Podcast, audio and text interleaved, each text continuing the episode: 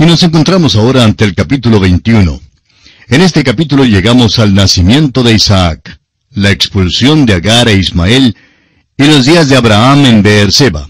Leamos los versículos 1 y 2 de este capítulo 21 de Génesis que seguimos estudiando. Visitó Jehová a Sara como había dicho, e hizo Jehová con Sara como había hablado. Y Sara concibió y dio a Abraham un hijo en su vejez, en el tiempo que Dios le había dicho.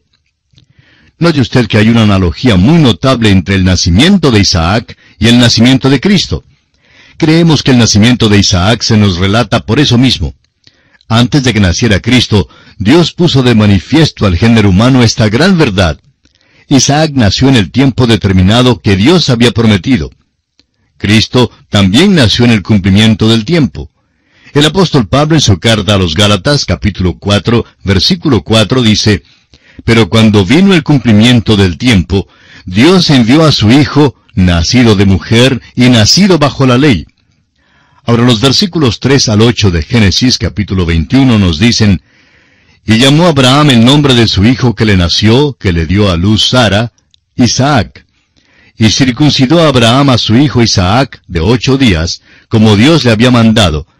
Y era Abraham de cien años cuando nació Isaac su hijo. Entonces dijo Sara, Dios me ha hecho reír, y cualquiera que lo oyere se reirá conmigo.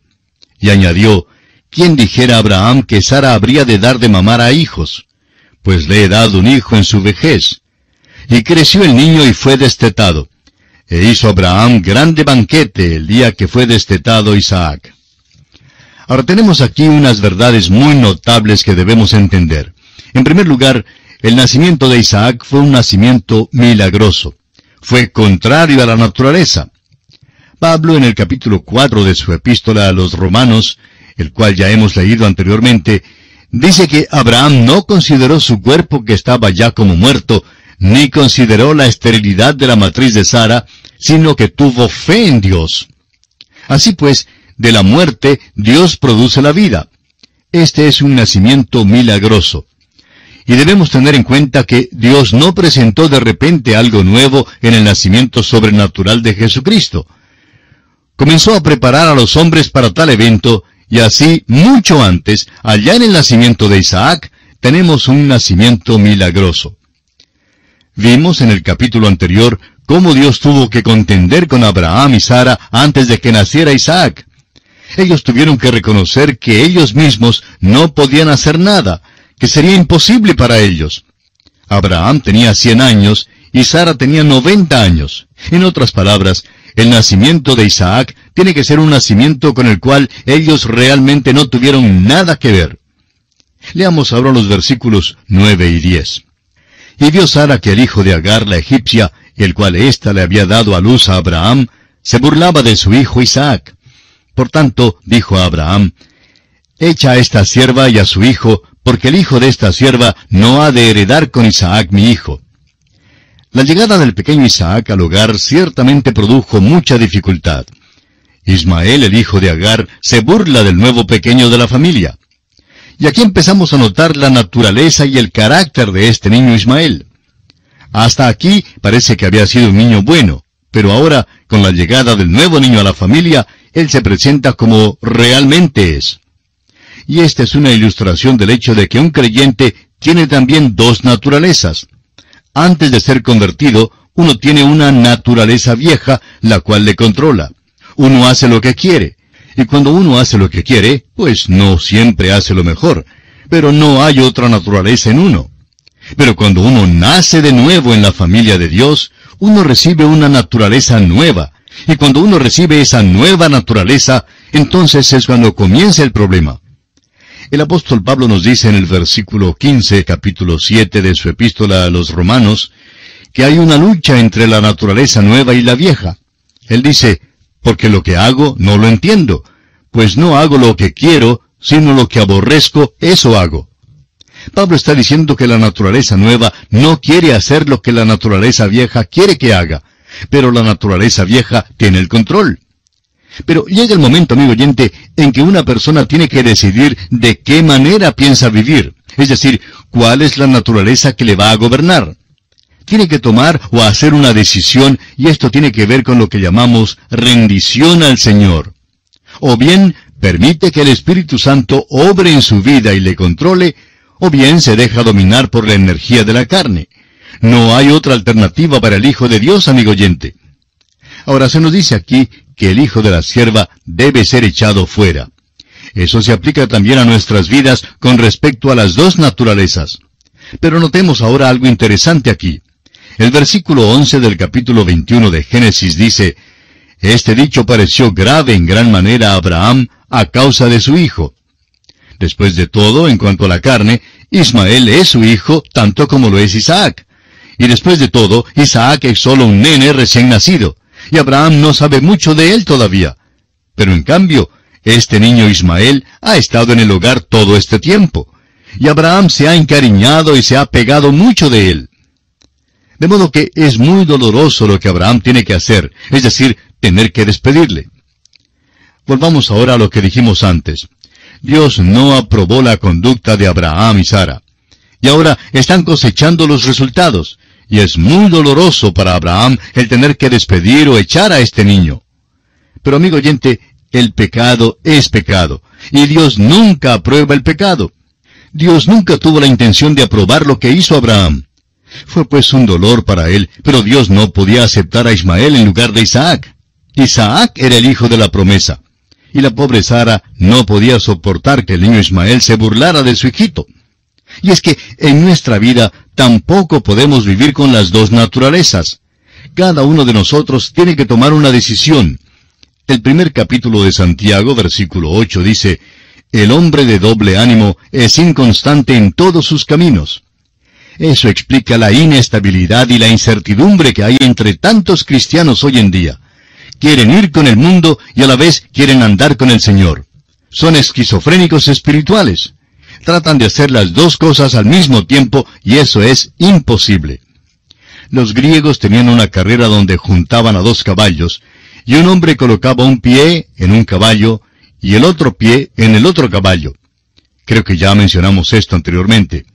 Bueno, esta era una gran carrera mientras que los dos caballos corrían juntos en la misma dirección. Usted y yo, amigo oyente, tenemos dos naturalezas. La una es el caballo negro y la otra es el caballo blanco. No se puede ligar a los dos, no correrán juntos. Uno corre por una senda y el otro corre en la dirección opuesta. Y usted, amigo oyente, y yo tenemos que decidir por cuál senda vamos a caminar. Tenemos que ir con un caballo o con el otro, con una naturaleza o con la otra. Por eso se nos dice allá en Romanos capítulo 6 versículo 13, ni tampoco presentéis vuestros miembros al pecado como instrumentos de iniquidad, sino presentaos vosotros mismos a Dios como vivos de entre los muertos, y vuestros miembros a Dios como instrumentos de justicia. Y en el capítulo 8 de esta misma epístola a los Romanos, versículos 3 y 4 dice, Porque lo que era imposible para la ley, por cuanto era débil por la carne, Dios, enviando a su Hijo en semejanza de carne de pecado, y a causa del pecado, condenó al pecado en la carne, para que la justicia de la ley se cumpliese en nosotros, que no andamos conforme a la carne, sino conforme al Espíritu. La ley trató de asirse, de agarrarse del hombre, pero la naturaleza vieja no pudo llenar los requisitos de la ley. En cambio, el Espíritu de Dios sí pudo hacerlo. Este es el gran mensaje que encontramos aquí en este capítulo. Luego notará usted que el niño creció y fue destetado, y Abraham hizo un gran banquete para celebrar este acontecimiento. Primero, este niño vivía para alimentarse, para nutrirse de la madre. Luego vino el día en que tuvo que ser destetado. El apóstol Pedro en su primera carta, capítulo 2, versículo 2, nos dice, Desead como niños recién nacidos la leche espiritual no adulterada, para que por ella crezcáis para salvación. Ahora, amigo oyente, llega el día cuando de veras usted querrá salir de la niñez, y por tanto no debe leer solamente el Salmo 23 y el capítulo 14 del Evangelio según San Juan. Esos capítulos, claro está, son maravillosos, pero en vez de leer solo estos capítulos, usted debe tratar de leer a través de toda la Biblia. No debe quedarse un bebé todo el tiempo, debe crecer. Amigo oyente, nos hace falta a todos crecer, igual como el pequeño Isaac, que tuvo que crecer y ser destetado. Deseamos mencionar aquí que el carácter de Ismael, el cual empezamos a ver que se revelaba esa naturaleza que vemos manifestándose más adelante en aquella nación, una nación antagónica. Su mano está contra su hermano, y esa ha sido la historia de esa nación por todos los siglos, y todo comenzó aquí mismo. Ya hemos sugerido que hay una comparación entre el nacimiento de Isaac y el nacimiento del Señor Jesucristo. En realidad hay como una anticipación del nacimiento de Cristo que está puesta delante de nosotros. Dios no presentó de repente un nacimiento virginal sobre el género humano. Había ejecutado ya unos nacimientos milagrosos antes de aquel. El nacimiento de Sansón, por ejemplo, fue milagroso. También el nacimiento de Juan el Bautista. Aquí pues se presenta el nacimiento milagroso de Isaac. Y quisiéramos ahora dirigir su atención a la comparación entre estos dos nacimientos, el de Isaac y el del Señor Jesucristo. En primer lugar, notamos que ambos habían sido prometidos. Usted recordará que cuando Dios llamó a Abraham para que saliera de Ur de los Caldeos, 25 años atrás, Dios había prometido que le nacería un hijo. Dios les prometió a Abraham y a Sara un hijo. Luego pasaron 25 años y Dios cumple su promesa. Dios había dicho a la nación de Israel que una virgen concebiría y daría a luz un hijo. Llegó el día cuando en Belén de Judea tuvo cumplimiento esta profecía. Cristo Jesús nació de una virgen. Ambos nacimientos, pues, habían sido prometidos. En segundo lugar, notemos que en ambos casos transcurrió largo tiempo entre la promesa y el cumplimiento de ella y esto lo consideraremos ya en nuestro próximo programa porque nuestro tiempo ha tocado a su fin en esta oportunidad. En la continuación de este estudio retornaremos a su receptor y confiamos que usted volverá a sintonizarnos. Será pues hasta pronto y que el Señor le bendiga es nuestra ferviente oración. Continuamos hoy, amigo oyente, considerando el capítulo 21 del libro de Génesis. En nuestro programa anterior estábamos haciendo la comparación entre los dos nacimientos, el de Isaac y el del Señor Jesucristo. Dijimos en primer lugar que ambos habían sido prometidos. Y en segundo lugar, dijimos que en ambos casos transcurrió largo tiempo entre la promesa y el cumplimiento de ella. En el caso de Isaac pasaron 25 años entre la promesa y su cumplimiento. Las promesas con respecto a Cristo abarcaron más de mil años. Fue prometido específicamente que procedería de la línea genealógica de David, y David gobernó mil años antes que Cristo naciera. Hay una analogía, un parecido bastante notable aquí. Ahora, en tercer lugar, el anuncio de ambos nacimientos pareció increíble. Usted recordará, amigo oyente, que antes del nacimiento de Isaac, los hombres que fueron los siervos del Señor visitaron a Abraham en su camino hacia Sodoma anunciaron que Sara daría a luz un hijo, y eso parecía ser absolutamente increíble. Sara hasta se rió porque pensaba que esto no podía suceder. Parecía ser algo imposible y fuera de toda creencia. Amigo oyente, permítanos una pregunta. ¿Quién fue el primero en plantear una pregunta en cuanto al nacimiento virginal? ¿Fue acaso un teólogo moderno? No, amigo oyente, fue María misma. Cuando el ángel le hizo el anuncio, preguntó cómo sería esto sabiendo que no conocía varón. Esta pues también es una analogía muy notable. Ahora, en cuarto lugar, a ambos les pusieron sus nombres antes de su nacimiento. Dios le había dicho a Abraham que tendría un hijo y que llamaría su nombre Isaac. Así lo vemos en Génesis capítulo 17, versículo 19, donde leemos, Respondió Dios, Ciertamente Sara tu mujer te dará a luz un hijo, y llamarás su nombre Isaac. Cuando apareció el ángel a José antes del nacimiento de nuestro Salvador, el ángel le dijo a José, y dará a luz un hijo, y llamarás su nombre Jesús, porque él salvará a su pueblo de sus pecados.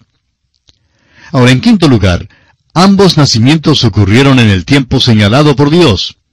Ya hemos hablado y dirigido nuestra atención sobre esto en el segundo versículo de este capítulo 21, donde se promete un hijo en el tiempo que Dios había dicho. También leemos en Gálatas capítulo 4 versículo 4 que cuando vino el cumplimiento del tiempo, Dios envió a su Hijo nacido de mujer. En sexto lugar, notamos que ambos nacimientos son milagrosos y no hay necesidad de entrar en muchos detalles en cuanto a esto. Abraham tenía cien años y Sara noventa años cuando nació Isaac. Ningún hombre tuvo tampoco parte en el nacimiento virginal de Cristo, y eso, con toda certeza, es milagroso. En séptimo lugar, ambos hijos constituyeron motivo de alegría especial para su padre. En Génesis capítulo 21 y versículo 3 dice, Y llamó Abraham el nombre de su hijo que le nació, que le dio a luz Sara, Isaac. Este era el nombre que le fue dicho a Abraham en el tiempo cuando Dios le hizo el anuncio. Recuerde usted que Abraham se había reído por sentir una alegría única de que iba a tener un hijo. Ahora Dios el Padre, refiriéndose al Señor Jesucristo, habló de los cielos diciendo, Este es mi Hijo amado, en el cual tengo complacencia. En octavo lugar, notamos que ambos hijos fueron obedientes al Padre aún hasta la muerte. En el próximo capítulo veremos cómo este niño Isaac iba a ser sacrificado por su padre. No es en realidad un niño pequeño como se le ve en los cuadros bíblicos. De costumbre se le representa como un niño de ocho o nueve años. Pero en realidad tenía como treinta y tres años cuando tuvo lugar este incidente. Y fue obediente a su padre aún hasta la muerte. Lo que es verdad en cuanto a Isaac, lo es también en cuanto al Señor Jesucristo. En Isaac encontramos un tipo maravilloso de la sumisión de Cristo a la voluntad de su Padre. Ahora, en noveno lugar, notamos que el nacimiento milagroso de Isaac es un tipo de la resurrección de Cristo. Ya hemos citado de Romanos el capítulo 4, donde Pablo dijo que Abraham no consideró que su cuerpo estaba ya como muerto, ni la esterilidad de la matriz de Sara. De la muerte, pues, brotó la vida. Y aquí encontramos que es un tipo de la resurrección de Cristo. Cuando Pablo menciona esto, pone énfasis en el hecho de que Cristo fue entregado por nuestras transgresiones, pero que fue resucitado para nuestra justificación. Por tanto, vemos aquí en Isaac un cuadro muy notable del Señor Jesucristo. Volvamos ahora a nuestro capítulo 21 y encontraremos que Dios trata con Abraham, con Agar, con Ismael, con bondad. Dicen los versículos 12 al 14, Entonces dijo Dios a Abraham, No te parezca grave a causa del muchacho y de tu sierva. En todo lo que te dijere Sara, oye su voz, porque en Isaac te será llamada descendencia. Y también del hijo de la sierva haré una nación, porque es tu descendiente. Entonces Abraham se levantó muy de mañana y tomó pan y un odre de agua y lo dio a Agar, poniéndolo sobre su hombro, y le entregó el muchacho y la despidió. Y ella subió y anduvo errante por el desierto de Beerseba. Dios expone con toda claridad a Abraham que no aceptará a Ismael como el hijo que había prometido. Pero le dice a Abraham que todavía cumplirá su promesa de que naciones procederán de Abraham y que una gran nación provendrá también de este niño Ismael. Notemos ahora lo que nos dicen los versículos 15 al 21 de este capítulo 21 de Génesis. Y le faltó el agua del odre, y echó al muchacho debajo de un arbusto, y se fue y se sentó enfrente, a distancia de un tiro de arco, porque decía, no veré cuando el muchacho muera. Y cuando ella se sentó enfrente, el muchacho alzó su voz y lloró. Y oyó Dios la voz del muchacho, y el ángel de Dios llamó a Agar desde el cielo y le dijo, ¿Qué tienes, Agar? No temas, porque Dios ha oído la voz del muchacho en donde está. Levántate, alza al muchacho, y sosténlo con tu mano, porque yo haré de él una gran nación.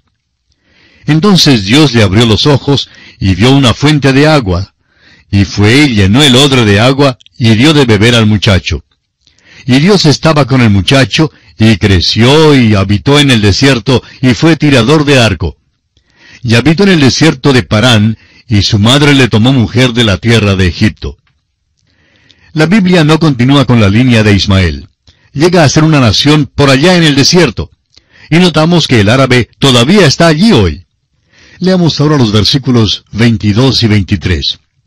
Aconteció en aquel mismo tiempo que habló Abimelech y Ficol, príncipe de su ejército, a Abraham diciendo, Dios está contigo en todo cuanto haces. Ahora pues, júrame aquí por Dios, que no faltarás a mí, ni a mi hijo, ni a mi nieto, sino que conforme a la bondad que yo hice contigo, harás tú conmigo y con la tierra en donde has morado. Abimelech desea hacer un pacto con Abraham. Abraham y Abimelech se hacen muy amigos entonces por medio de este pacto. Ahora los versículos 32 al 34 dicen, Así hicieron pacto en Beerseba, y se levantó Abimelech y Ficol, príncipe de su ejército, y volvieron a tierra de los filisteos. Y plantó Abraham un árbol tamarisco en Beerseba, e invocó allí el nombre de Jehová, Dios eterno. Y moró Abraham en tierra de los filisteos muchos días. Fíjese usted que Abraham invoca el nombre de Dios en donde quiera que va. Se nos dice más adelante que Abraham siempre fue un extranjero y forastero en la tierra que el Señor Dios le había prometido. Eso se ve aquí con toda claridad. Y esto concluye también nuestro estudio del capítulo 21 del libro de Génesis.